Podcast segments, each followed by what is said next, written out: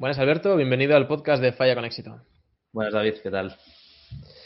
Para aquellos que no te conozcan, aunque en la comunidad de póker habrá pocos de estos o ninguno, eh, brevemente explica quién eres y, qué haces.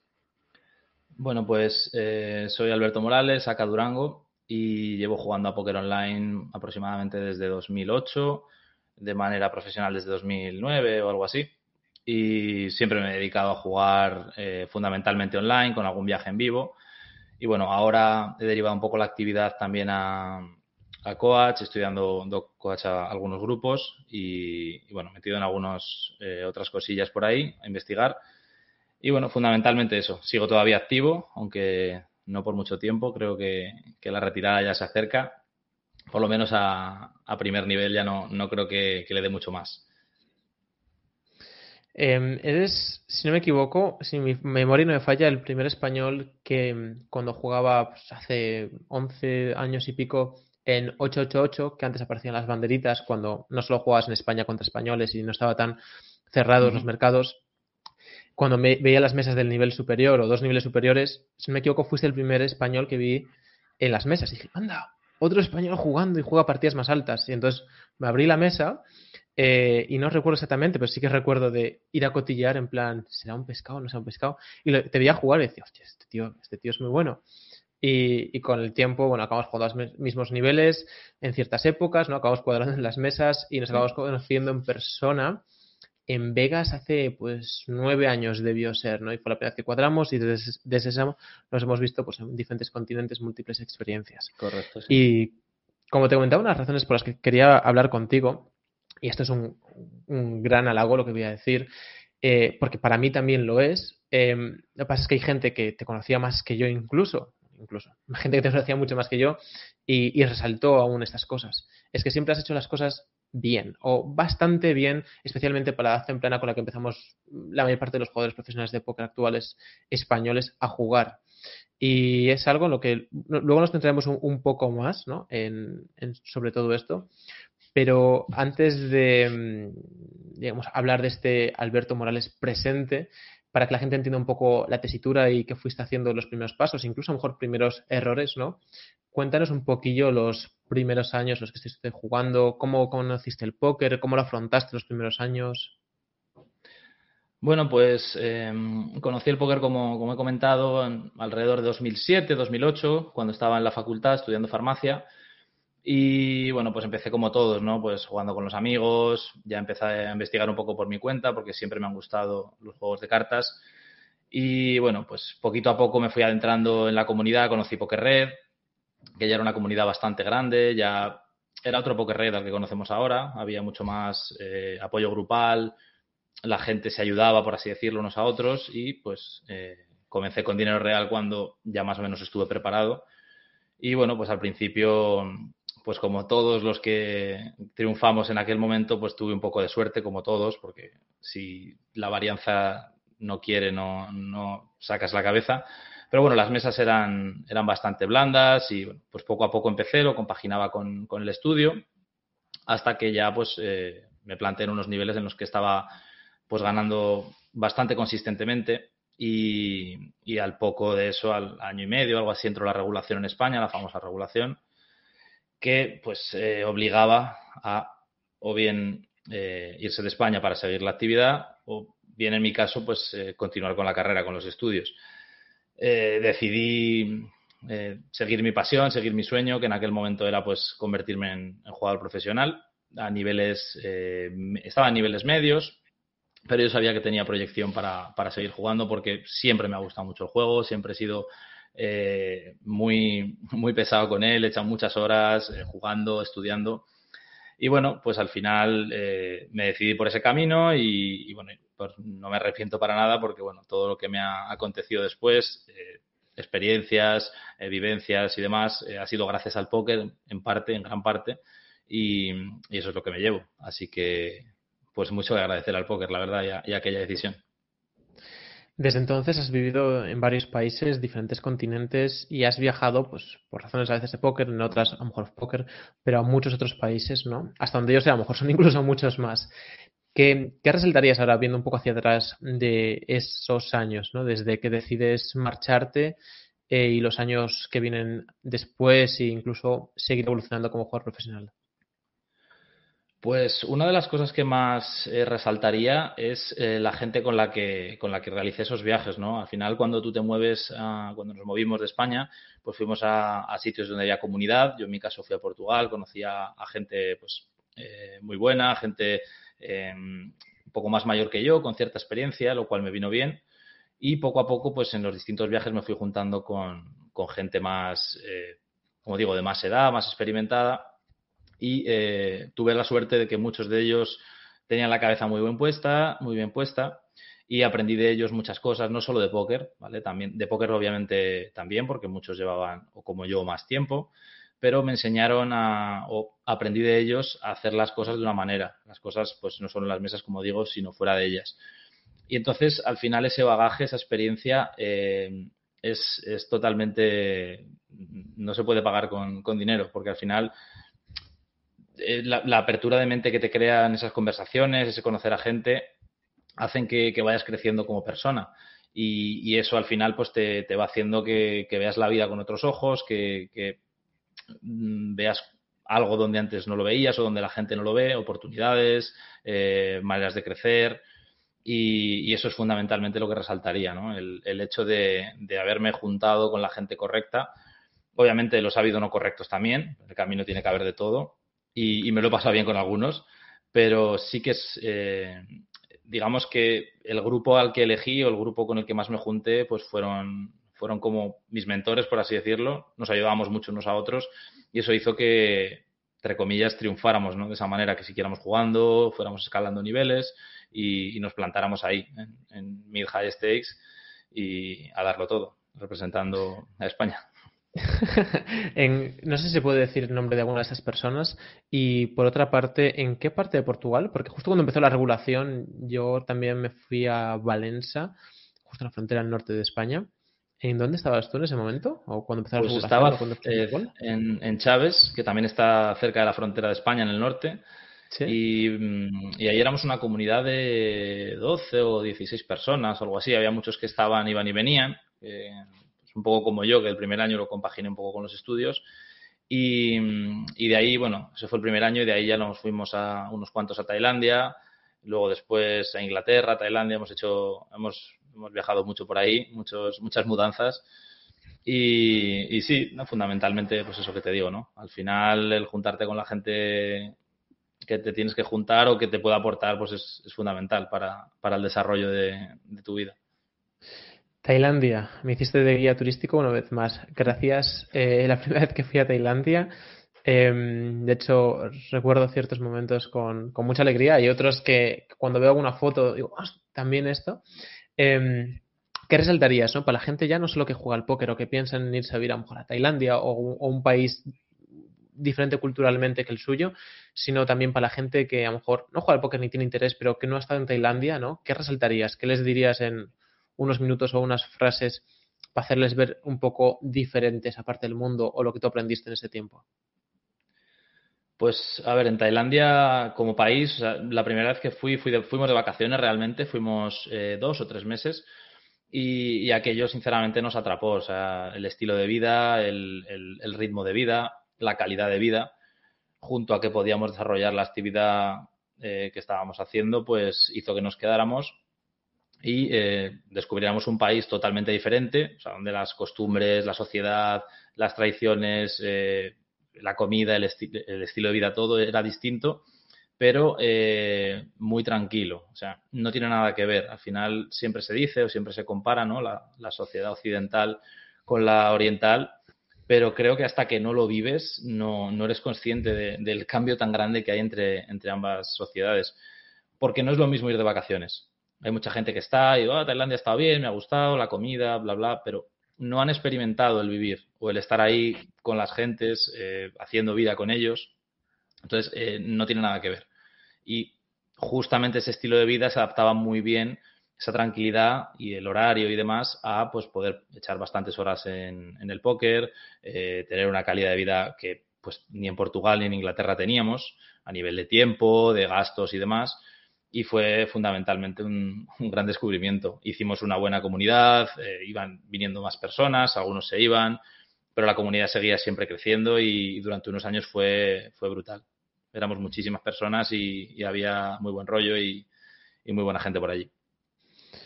Y por, razones obvias, em, de hecho es una parte que quiero tratar contigo y tú mismo me dijiste que querías hablar de ello, ¿no? Eh, por razones obvias, con tantos estímulos, tantos viajes, tantas experiencias nuevas, gentes diferentes y cosas que ver del mundo, eh, es súper importante la disciplina, los hábitos y cómo enfocamos, digamos, a un nivel profesional, eh, tanto los juegos de póker como en otras disciplinas, ¿no? Eh, cada hora que dedicamos al trabajo, ¿no? Y a veces yo creo que es un poco peligroso, incluso desde fuera se ve fácil, porque como puedes decidir lo que hacer en cada momento, parece que es fácil, pero yo por lo menos personalmente creo que es al revés, que es muy difícil porque tienes que decidir tú constantemente cuándo trabajo, o cuándo no, y eso es mucho más difícil que tener un horario cerrado que no puedes negociar, ¿no? Em, ¿Cómo estructuraste, guion estructuras a día de hoy toda tu parte profesional desde esta libertad de poder decidir? Pues eh, fundamentalmente, como bien dices, tiene su parte buena y su parte mala, ¿vale? Eh, el tema es que, mm, como todo en la vida, que nada llega porque sí y hay que ser conscientes de que esa libertad pues tiene sus, cosas buenas, sus cosas malas. Para empezar, eh, yo una cosa que siempre estaré agradecido es que ser, tu propio jefe o decidir cómo dedicar tu tiempo es algo genial, ¿vale? Porque puedes decidir en qué momento haces, en qué momento no haces, eh, jugar con el tiempo como quieras, pero tienes que hacerlo. Es decir, yo ese agradecimiento que siento cuando, cuando veo que soy autónomo, bueno, que decido sobre mi tiempo, lo materializo de esa manera. Cojo y digo, bueno, ya que tengo esta suerte, voy a aprovecharlo. Hay tiempo para todo. Puedo salir de fiesta, puedo eh, entrenar, puedo mm, hacer el vago si me apetece durante X días, pero luego lo tengo que compensar. Es decir, la clave es la organización del tiempo y no dejarse llevar por la buena vida o por las eh, posibles tentaciones que puedan aparecer por el camino, simplemente porque se tenga dinero. Al final, si quieres estar ahí, si quieres llegar a, la mejor versión de ti mismo, tienes que exigirte. Ser paciente, permitirte errores, por supuesto, pero tienes que seguir y dedicarte profundamente a lo que realmente te gusta. También he conocido casos de gente que no le gustaba tanto el póker o que simplemente lo hacían por dinero y su apreciación y su mm, aproximación, mejor dicho, del póker era distinta. Es gasto tanto, eh, quiero ingresar tanto y no me preguntes manos porque no me apetece hablar. Pero si cuando realmente te gusta algo mucho y, y, quieres ser mejor y mejorar y seguir subiendo, pues al final sale solo. A mí me salía solo. Es cierto que no me obligaba, pero como que tenía unas pautas de horas eh, semanales o mensuales más o menos flexible, pero sí que intentaba llegar a los, a los mínimos que me, que me proponía, sin tener que jugar estando enfermo, nada de eso, ¿no? Pero sí que me he organizado siempre muy bien el tiempo, porque he salido mucho también de fiesta y, he hecho muchas cosas, viajes y demás, y, me daba el tiempo para todo. Sí, esto es algo que yo creo que la gente interpreta mal, ¿no? Que cuando dices lo de tengo que ser responsable con mi tiempo, tengo que organizarme bien, etcétera, tengo que ser disciplinado, eh, lo ven como algo malo. Y, yo a veces hablo con esa persona y digo, pero tú no trabajas cinco días a la semana y si pasan estas eventualidades tienes que ir tiempo extra. Sí. ¿Y vas cada, cada día a la hora que te apetece o vas a la misma hora? Porque eso es ser disciplinado. Y, a veces la, la, sensación es que como decidimos, ¿no? Lo, lo, que estaba diciendo antes, como decidimos, ya parece que puedes hacer otra cosa. Y si bien es cierto, porque poder puedes, sería el camino para no conseguir lo que has dicho, ¿no? O sea, que una forma de que salga solo es, es desearlo. Em, ¿Tú ves que la gente en la actualidad, en el presente, en general, tanto en póker como fuera del póker, tenga estas ganas? ¿Lo desea igual que antes tú lo deseabas, yo lo deseaba o mucha otra gente? ¿Piensas que ha cambiado, que no, que sigue igual? Pues sinceramente, eh, en el mundo del póker hay de todo.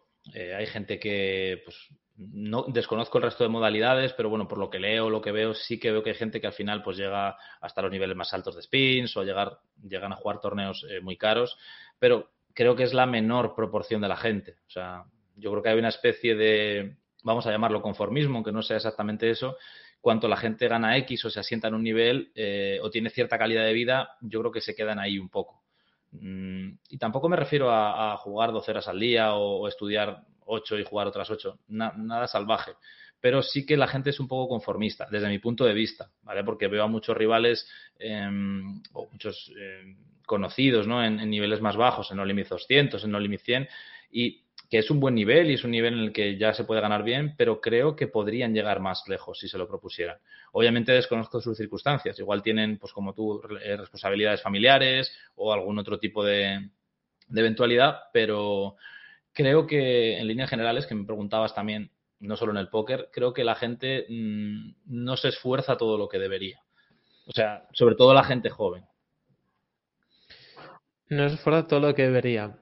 Em, ¿qué crees que necesitan, digamos, para esforzarse, aparte, digamos, de las ganas y tomar la decisión, ¿no? Porque al final todo se basa en una decisión, de hacerlo o no hacerlo.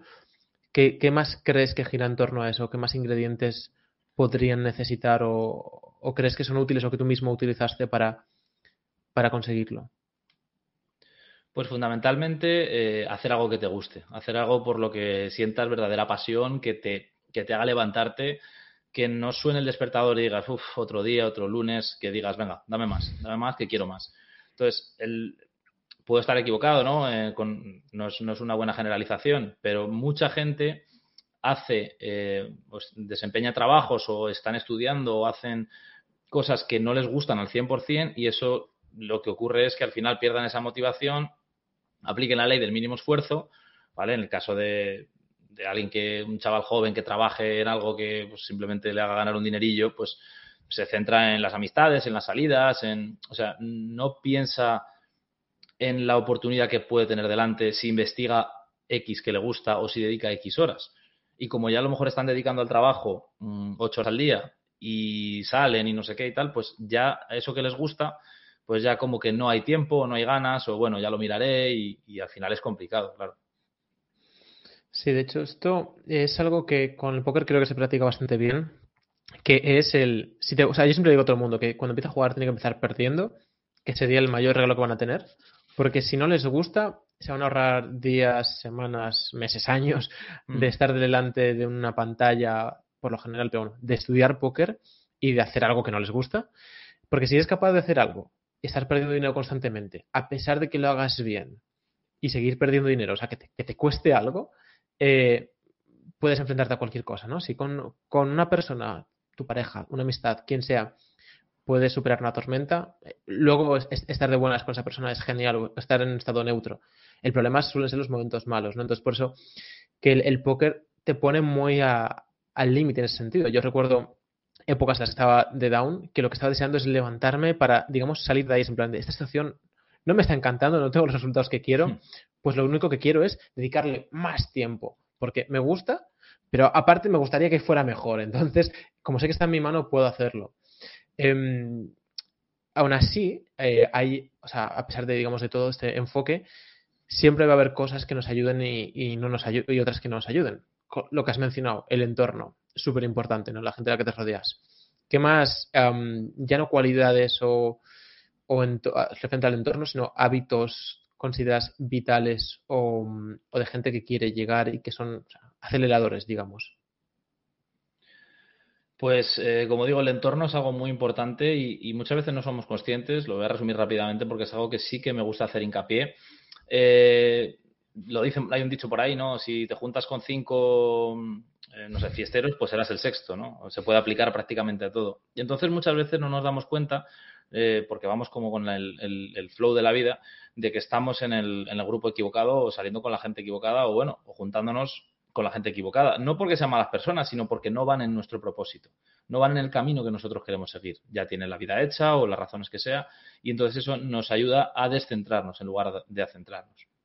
Y luego, aparte de eso, pues es muy importante eh, la rutina diaria, o sea, el, hacer las cosas bien fuera de las mesas, eh, en nuestro caso, hacer ejercicio, mantenerte sano, tener unas buenas relaciones sociales, eh, hacerlo, programar bien los descansos, eh, la alimentación, todo muy básico, todo muy estándar, ¿no? Pero luego la gente, la verdad es que no lo aplica. La verdad es que cuidan la alimentación, pues, eh, dos días que cenan una ensalada y, poco más. Los descansos pues los hacen un poco al tuntún, que tampoco hay que ser mega estrictos. Si un día no te apetece jugar, un día, si tienes esa posibilidad, no juegues. Pero sí que intentar llevar una especie de balance, tener unos objetivos o unos, eh, unos hábitos saludables fuera de las mesas, fuera de tu, de tu tiempo de trabajo y cumplirlo. Eso te ayuda a centrarte 100%. Eh, mientras has dicho todo esto, me, han venido flashes de, de gente, ya no jugadores profesionales necesariamente, sino gente que me he encontrado ¿no? por el camino, eh, tanto jugando al póker atrás en la pantalla como en casinos. Y estoy seguro que tú también te has encontrado un montón de gente que son como la antítesis de lo que acabas de nombrar, ¿no? Em, ¿Por qué crees que la gente hace, o sea, muy opinión personal, porque esto es muy difícil a veces de discernir, a veces, em, pero ¿por qué crees que la gente sabe algo sabe que es beneficioso para ellos, es decir, si le dijera, si le pusieran delante que eso eh, ejecutado todos los días de su vida le va a traer que va a vivir cinco años más, no se sorprenderían porque lo saben, y lo mismo con cosas negativas, y aún así no lo hacen, o, hace, o toman el camino negativo. ¿Por, qué? Pues la teoría que tengo y lo que pienso es que el sistema de recompensa eh, del cerebro a corto plazo es mucho más inmediato que el de largo plazo. Es decir, Mm, tú para notar los, beneficios de la meditación o de una vida sana, de, comer sano, eh, lo vas a notar con el tiempo. Pero el irte de fiesta o, no sé, hacer algo que te genere mucho, mucha dopamina, te lo va a dar ya. Te va a dar subidón ya, y encima lo vas a pasar bien y te va a hacer un poco olvidarte del resto. Es decir, es, es fundamentalmente eso, en mi opinión. El sistema de recompensa eh, para los malos hábitos, por así decirlo, eh, es, instantáneo, una hamburguesa, pam, ya tienes ahí tu, dopamina, tu, rato de, felicidad y, eso no te lo puede dar pues el comer, tampoco digo que haya que comer eh, tofu y, semillas, ¿no? Pero, pero que es mucho más fácil eh, caer en lo, en lo rápido, en lo, que, en lo que el cerebro te genera rápido. Vale, pero esto, que estoy 100% de acuerdo, es para todos los humanos y también lo es para ti, también lo es para mí y, gente que, ha llegado lejos y ha vencido ese cortoplacismo de estímulos, de neuroquímicos, etcétera, ¿no? Que,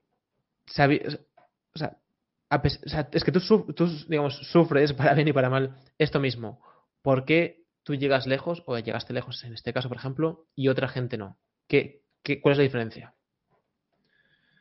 A ver, yo eh, durante el camino también he sido joven de 20 años y, como digo, he salido un montón, pero sí tenía siempre muy claro, vale, yo salgo, pero al día siguiente, a tal hora, juego, o sea, tenía como mis pautas ya hechas, o si, bueno, si estoy muy mal, mm, pues al día siguiente no salgo y juego, es decir, me organizaba bien el tiempo.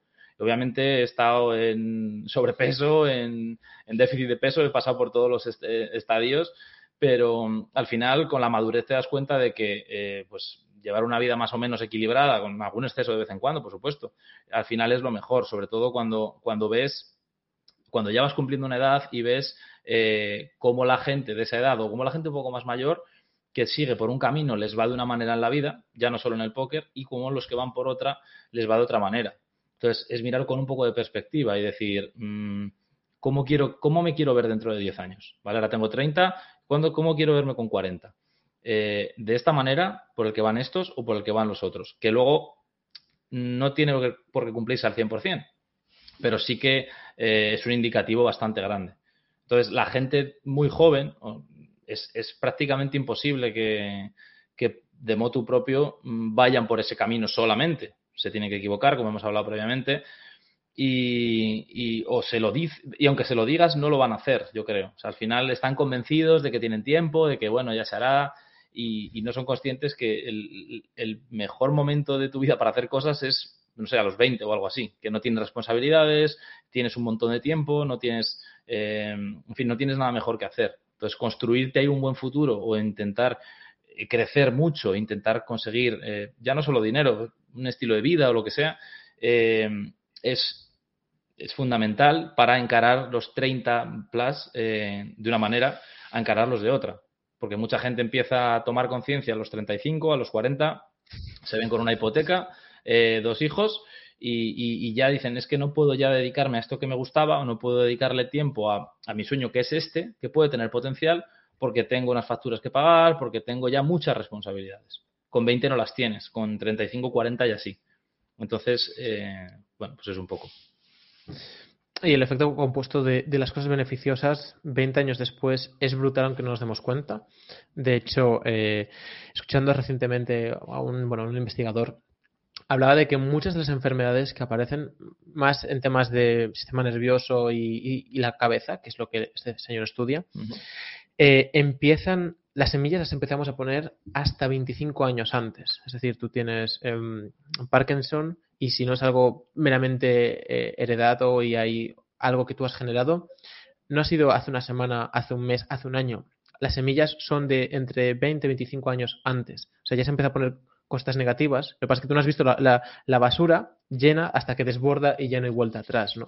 Correcto. Y cuando lo escuché, y esto fue hace un par de semanas, me quedé en plan, es que el efecto compuesto se genera para bien o para mal en todo. Y a veces pensamos que hacemos unas relaciones muy directas, porque por eso que decías antes, ¿no? Que es muy difícil para el ser humano ver que esta acción negativa durante 25 años me va a generar esta enfermedad. Es, nada, no tiene, no, tiene mucho sentido porque si por el medio hago otra que, compense, mm. Y, no es tanto así, ¿no?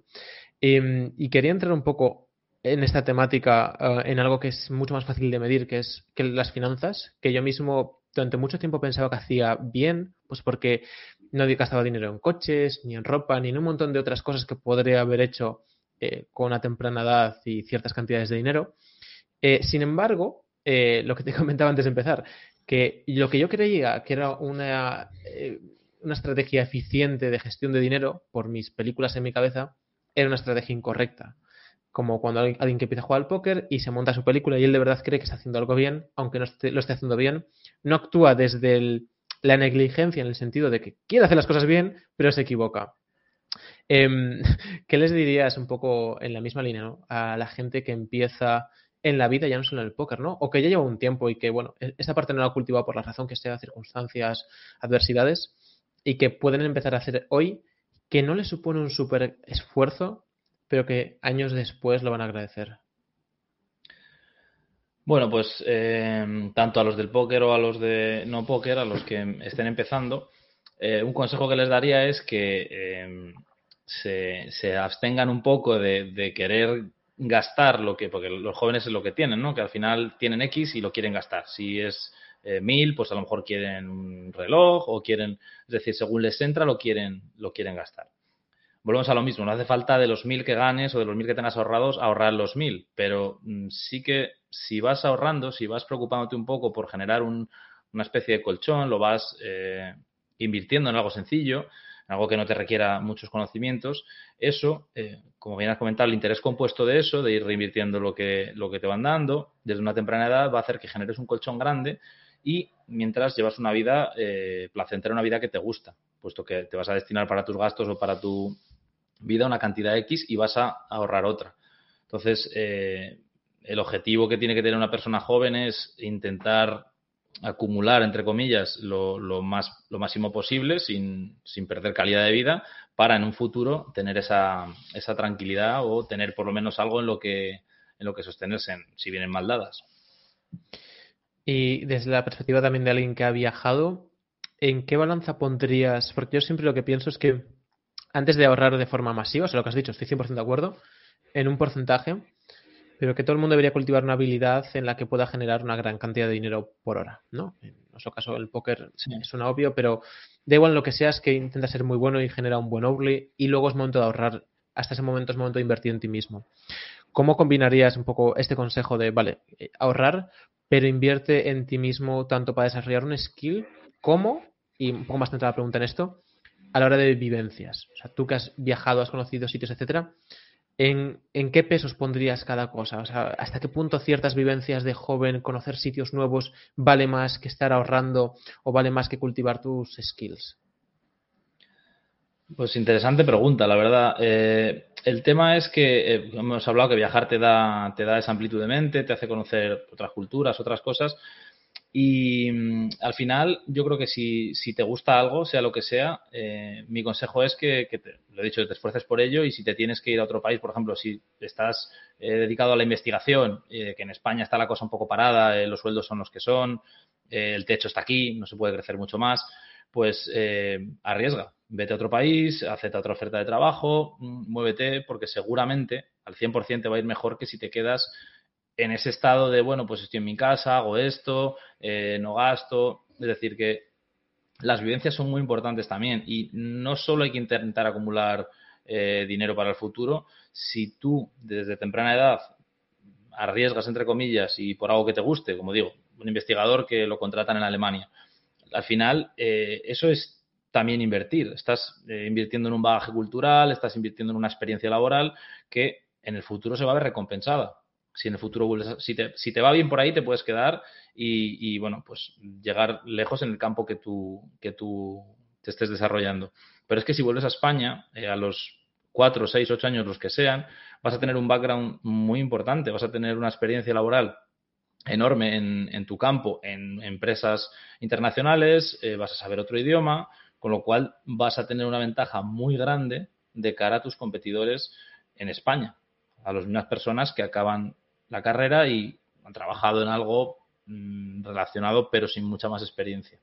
O sea, eso también es invertir, por así decirlo. Sí, de hecho yo, opino igual. Y, y cuando a veces hablamos de riesgo, que yo también lo hago, eh, te vas a tal sitio, arriesgas, eh, te expones, yo pienso, anda, ¿no sea más arriesgado el no hacerlo y que pasen 20 años y arrepentirte? Eh, porque a veces el, el, yo creo que el arrepentimiento por mis breves eh, historias, conversaciones con, con, gente mayor en muchos sitios, desde el taxista en Filipinas con el que intento charlar brevemente y preguntarle qué tal va, o en Estados Unidos con el de gasolinera, intento hablar con la gente aunque sea brevemente. A veces cuando hablo con ellos y, ¿qué haces? Ah, pues juego al póker y tal.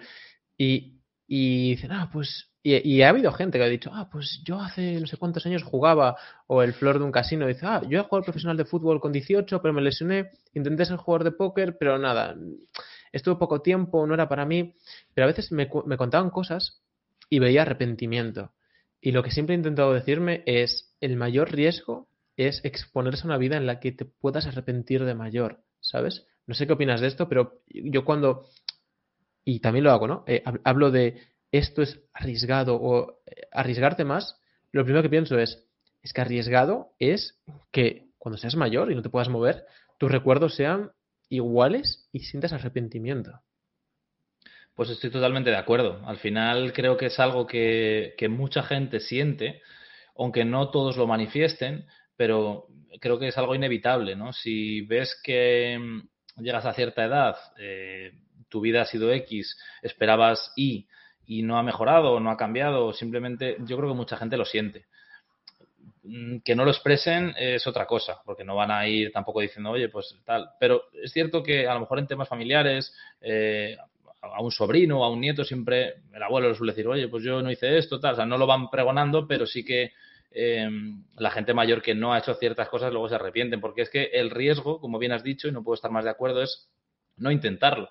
Es que no hay ningún riesgo en el hecho de intentar una experiencia fuera de España, por ejemplo, y volver, es que no hay riesgo ninguno. El riesgo es que si, no te contratan, si no te va bien, vas a estar un año viviendo una experiencia eh, muy buena, ganando un montón de amistades, de, ampliando tu círculo social, tu, tu, mente, y vas a volver a España que ya estabas ahí, es decir, no, no vas a retroceder. Como mucho vuelves al mismo punto con, un, mm, con una versión de ti mismo mucho mayor mucho, mucho, mucho más madura y, mucho más eh, mejorada, por así decirlo. Entonces, sí, eh, no intentarlo es, es más arriesgado. Y volviendo un poco a lo que estás haciendo ahora, que estás jugando cada vez menos, decías, em, si mal no recuerdo, me he cruzado contigo en las mesas hace, hace no mucho, no estoy ahora seguro, em, y estás centrándote más en dar clase y otros temas, ¿no? Em, hmm. ¿Por qué decides dedicar tiempo a dar clases, a lo mejor en vez de jugar más y, dejar de jugar un poquillo? Pues bueno, eh, durante la pandemia las mesas estuvieron bastante bien, estuve jugando, bueno, a día de hoy sigo jugando bastante, bastante caro, juego no limit 2000 para arriba, intento, si, si no hay pues completo con, con, mesas más bajas, pero es cierto que después de tantos años al final es como cualquier deporte, son muchos millones de manos jugadas, eh, digamos que cansa un poco estar en la élite, estar... Eh, estudiando todo el día, mirando manos, echando horas. Al final la gente joven y los que vienen por atrás vienen fuerte. Eh, hay gente muy buena que, bueno, pues va subiendo niveles y, las mesas no, no están tampoco muy allá. Obviamente hay mucha gente que se ha pasado a torneos, a Omaha y demás. Y, eso, y también enseñar me gusta. Es una, es una actividad que yo realizo porque me siento, siento que, o sea, siento una gratificación cuando yo enseño algo o cuando yo transmito mis conocimientos y esas personas son capaces de mejorar su juego y de, cambiar sus tendencias. Entonces, cuando yo veo eso, al final, de, al final del día, iba a decir, at the end of the day, me, siento, me siento más gratificado que solo ganando dinero jugando. Porque es algo que ya llevo haciendo muchos años. En cambio, esta otra vía, pues me, gusta y me gratifica más. Es algo que, durante mucho tiempo explicaba. Eh, el ejemplo un poco más extremo era cuando estaba en Macao eh, la persona con la que estaba jugaba de lo más bajo que había en Macao, que, era pues, un limit mil o mil y algo al cambio, o sea que era alto, y volvía de ganar varias cajas en el limit pues 7K o algo así, eran 300, 600 Hong Kong dólares, y venía a ganar varias cajas, y me decía, ¿qué tal? Y yo, va, normal. Me metía media hora en el cuarto, salía, y salía fire, de, que acaba de grabar un vídeo para YouTube o alguien me había preguntado algo y le había respondido y me había dicho, gracias por esta perspectiva, o me enviaban un privado, por nada, un, vídeo que me había hecho a mí mismo sin cuidar la luz, sin cuidar nada, sin edición, pero era mi perspectiva y alguien me decía, gracias por esta perspectiva porque la necesitaba. Y eso me llenaba mucho más que, ganar eh, un, dígitos con ceros y ceros y ceros, ¿no? Y a veces es, es, difícil de ver hasta que no has estado ahí, ¿no? El, el dinero es tan importante, es súper importante para lo que es importante, pero hay otra parte que nunca jamás te, va a poder dar, ¿no? Y, Correcto, sí. Y me alegra escucharlo porque, eh, bueno, eh, como mucha otra gente, ¿no? Eh, es una forma de, crecer como humano, yo creo, ¿no? A veces te lo da la edad, a veces te lo dan las experiencias, o haber estado en ese sitio donde piensas que vas a ser súper feliz y dices, vale, soy súper feliz, y esto es un complemento, pero no es el, todo el paquete, ¿no? Pues sí, al final de lo que se trata es, eh, según vas cumpliendo años y vas mm, cumpliendo objetivos, pues moverte o hacer cosas que realmente te, gratifiquen y te gusten. No deja de ser lo que hacíamos al principio, ¿no? Con el póker. Esto me gusta, le voy a dar caña, le voy a, le voy a meter horas y voy a intentar, pues, ser el mejor o la mejor versión de mí mismo. Entonces, cuando eso ya, cuando el dinero no es una motivación, no porque se tenga mucho o poco, sino porque ya ves que, como bien has dicho, no te da la felicidad o no simplemente el hecho de ganar ceros, eh, has definido, no te da ese, ese plus, pues lo suyo es buscar otra cosa eh, que, te lo, que te lo dé. Afortunadamente tenemos tiempo, tenemos jugadores de póker, tenemos eh, varias herramientas en nuestro haber para poder seguir buscando eso y mm, pero hay que seguir atreviéndose, hay que salir de esa zona de confort, probar, si no te gusta pues no pasa nada, puedes moverte a otra cosa, pero el tema es moverse moverse, hacer cosas, eh, intentar, a mí por ejemplo me gusta ayudar a la gente, intentar ayudar. ¿De qué manera yo puedo ayudar? Pensar, pensar distintas cosas. Y puede fracasar o puede no ser lo, que tú tenías en mente, pero seguir haciendo. No llegar a un momento de decir, ah, pues yo ya no hago nada y ya está, aquí, hasta aquí hemos llegado. Eso me parece un error y mucha gente, no solo del póker, lo, lo hace. Vende la empresa que han hecho y a vivir la vida. Y que no me parece mal del todo, pero no me parece que sea una lo que se tenga que hacer. Sobre todo si gente que ha conseguido eso em, son gente con ciertas características, me parece desaprovechar talento, desaprovechar, en fin, mucho, muchas cosas buenas que esas personas podrían hacer. ¿Dirías que ese momento sería el similar en el póker a tener un super down y no, no estar súper bien anímicamente para afrontarlo y decidir dejar de jugar al póker en vez de incluso separarte un tiempo? Eh, física y mentalmente para luego enfocarlo otra vez? Mm, el tema es que no sé cómo afectaría, o sea, un grand down, dejar el póker después de un grand down, mm, no sé cómo te afectaría directamente a tu, a tu yo futuro, porque al final en el, en el subconsciente puede quedar que te has retirado como sin luchar, ¿no? Como diciendo, bueno, pues ya hasta aquí hemos llegado, aunque no me haga falta. Puede que no, puede que sea algo que yo me esté em, haciendo en mi cabeza, pero yo, yo, por ejemplo, no lo haría.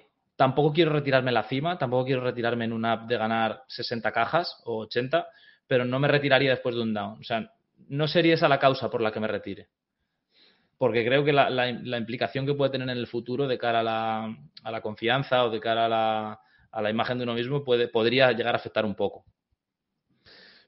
Sí, estoy muy de acuerdo. Creo que la diferencia, así a grosso modo, por etiquetarlo, es eh, en una estás abandonando debido a una causa, em, digamos, de la actividad, y en la otra lo estás decidiendo por incluso la evolución lógica de, oye, cada vez gano menos o cada vez me apetece menos o, otra razón. Una es como una decisión y la otra es como forzada, entre comillas, y que el ecosistema te está echando, tampoco te echa, o sea, te dejas echar, ¿no?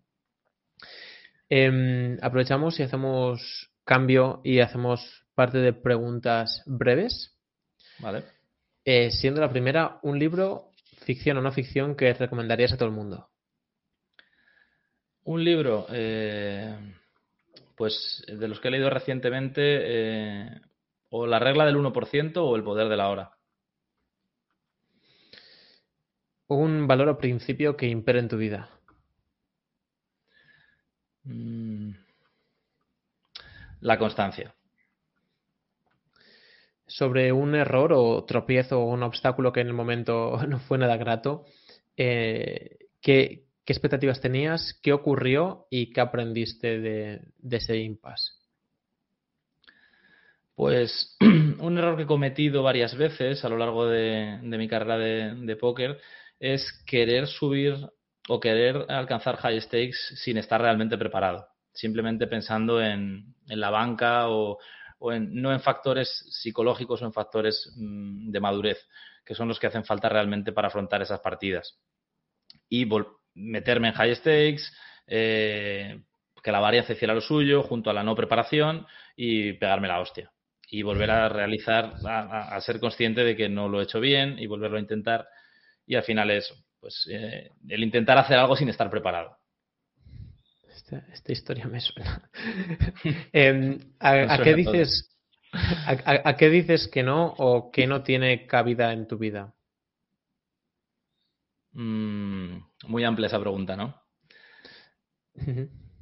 Algo que no sea admisible para ti, en el sentido, en la forma que sea. Pues el no intentar algo que realmente sabes que tienes que hacer. O sea, el, dejar pasar algo por, por, miedo o por pereza, o el decir que no a eso no, no entra dentro de mi, dentro de mi mindset por lo menos intentarlo y intentarlo, intentarlo y si es que no, pues es que no, pero te vas con la, con la cosa de haberlo intentado. ¿Qué te suelen preguntar de menos que tú consideras importante o vital y que la gente en general eh, no presta la suficiente atención?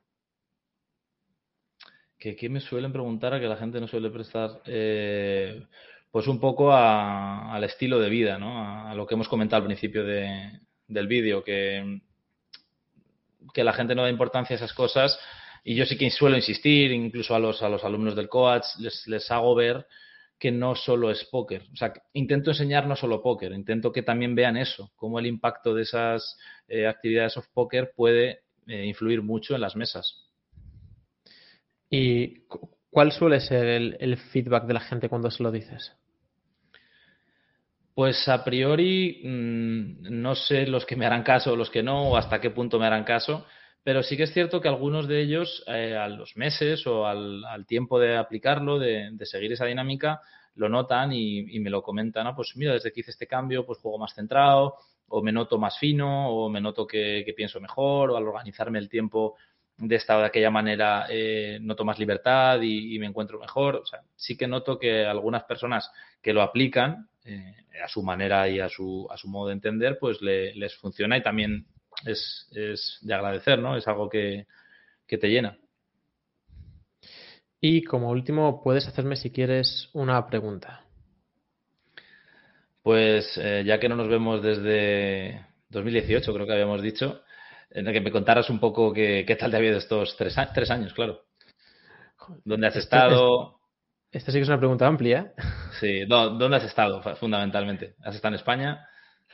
en 2018, eh, a finales de año, me mudé a España, eh, cerré el contrato en Macao, eh, hice, hice algunos viajes pequeñitos, pero me mudé a España y este año me mudé a Portugal.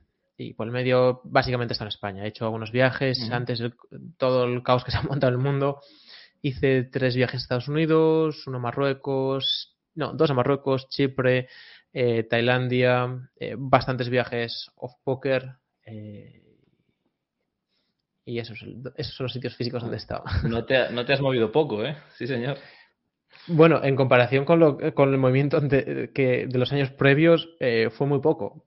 Em, fue muy poco en comparación con esos años previos, pero en general, en líneas generales, bastante. Va, por impases. ¿eh? ¿eh? estos dos últimos meses he estado tres veces en Madrid, eh, dos por temas of poker, aunque en, las tres veces he, jugado, uno más por póker, aunque cada viaje intento que tenga más complementos, ¿no? y, en Bélgica. Pero es que los muchos años, o sea, muchos meses antes me he movido básicamente cero, entonces va más por, por momentos y lo que encaja. Sí, pues eso era un poco, ver qué, tal te iba y, si seguías jugando, me has confirmado que sí, algo en vivo, pues bien. Sí, algo en vivo, está jugando internet también por impases, compaginando con otras cosillas. De hecho, me, me sonaba cruzarme contigo en GG eh, más en verano, pero tampoco estoy seguro. Siempre crucé con varios españoles eh, que a veces conocía por los nicks o el, nombre de pila y lo veo con el apellido y, y conoces a alguien durante, bueno, en tu caso no, pero a otra gente durante años por el nombre y el nick y de golpe le ponen nombre más apellido, dices, anda, y no le hacías cara de ese apellido aunque sea sí, suena raro.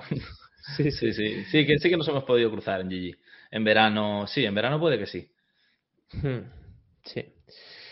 Pues caballero, muchísimas gracias por tu tiempo, por tu perspectiva. No sé si hay últimas palabras que quieres decirle a la gente, así a modo resumen, ¿no? Porque una vez más, eh, yo siempre te he tenido como referente. Hay mucha gente que me ha aportado en mi camino, más o menos en un punto, durante más tiempo, durante menos tiempo, y tú eres uno de ellos.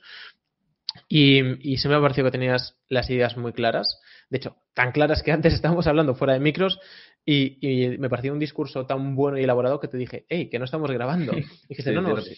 Y dije, hostia, es que, es, que tienes el enfoque muy, bien creado o conceptualizado. Em, y no sé si eso, si hay unas últimas palabras que quieres compartir con la gente para darles perspectiva, que una vez más, no es solo para la gente joven, en el fondo da igual la edad, eh, hay gente con un millón de circunstancias, si a veces decimos gente joven es porque nosotros hemos empezado jóvenes, en esto en concreto hemos tenido yo creo que esa gran suerte y tener más o menos apoyo, pero el suficiente para poder desempeñarlo, pero que da igual la edad, la edad es, es un símbolo que utilizamos nosotros como marco de referencia porque nos estamos hablando, por lo menos en mi caso, y creo que el igual, a nosotros mismos de jóvenes, de en plan, a ver, chavales, pavila, que lo haces bien, pero si hubieras sabido esto, te habría ido mejor.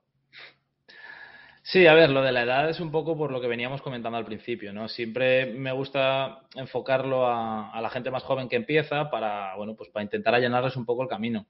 Pero es cierto lo que dices, la edad da un poco igual. Entonces, unas últimas palabras, pues te puedo decir que eh, tengas la edad que tengas, em, vea por lo que te gusta, o sea, haz lo que te gusta, dedícale tiempo y sobre todo mm, intenta quitar o que intente quitar la parte que no te aporta nada. O sea, no digo que no te entretengas, no digo que no te lo pases bien, pero hay muchas cosas que hacemos durante el día que, que nos aportan cero. Y si esa parte se amplía, se reduce la parte productiva. Entonces, si te cansas y, ya es un, una especie de círculo vicioso. Entonces, pues quitar lo que no sirve y centrarte en lo que te guste e, ir a por ello. Ya está. Pues muchas gracias por tu tiempo, caballero.